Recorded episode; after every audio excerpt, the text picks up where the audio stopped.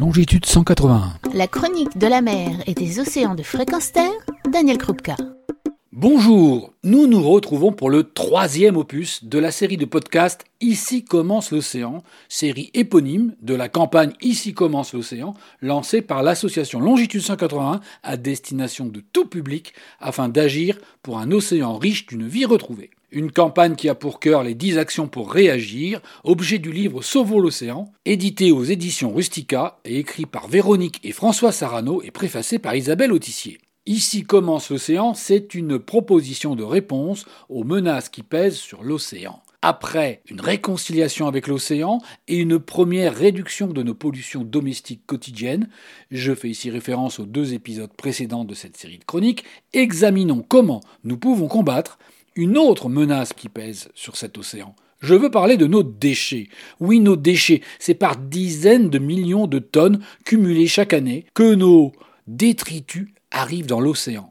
80% de ces déchets viennent des continents. Soyons clairs, en France, cela représente 400 kg de déchets par personne et par an en moyenne. Diminuer nos déchets, et en particulier le plastique, si nocif pour les océans, est une nécessité majeure. Et savez-vous quel est le meilleur déchet? Non, ce n'est pas celui qui est recyclé ou minimisé, c'est tout simplement celui qui n'a pas été produit. Et pour y tendre, la règle bien connue en la matière, les 4 R du zéro déchet, c'est refuser, réduire, recycler et remplacer. Et c'est ici que vous pouvez agir chez vous, tout de suite.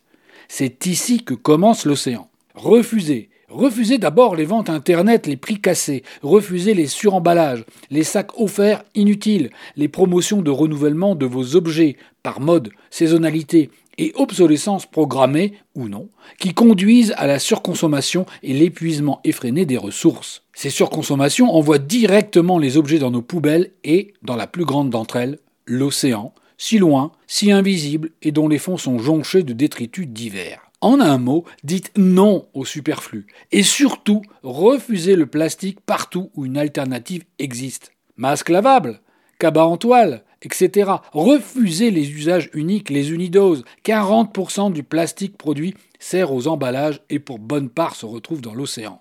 Deuxième R, réduire. Réduire, c'est aller à l'essentiel, c'est vivre mieux avec moins. Est-il nécessaire d'avoir en double ou en triple certains objets, de stocker, conserver des objets qui pourraient être utilisés par d'autres sans consommation de ressources supplémentaires? Alors, videz vos placards, donnez, vendez, échangez, troquez, vous épargnerez de la fabrication, du transport. Et surtout, optimisez vos usages. Troisième R, il s'agit de recycler. Alors, ressourcerie, recyclerie, brocante, dépôt Emmaüs vous permettront de participer à ce recyclage pour vos objets pour vos déchets ménagers organiques, compostez. Rappel de principe, ce qui est bon pour le jardin est bon pour l'océan.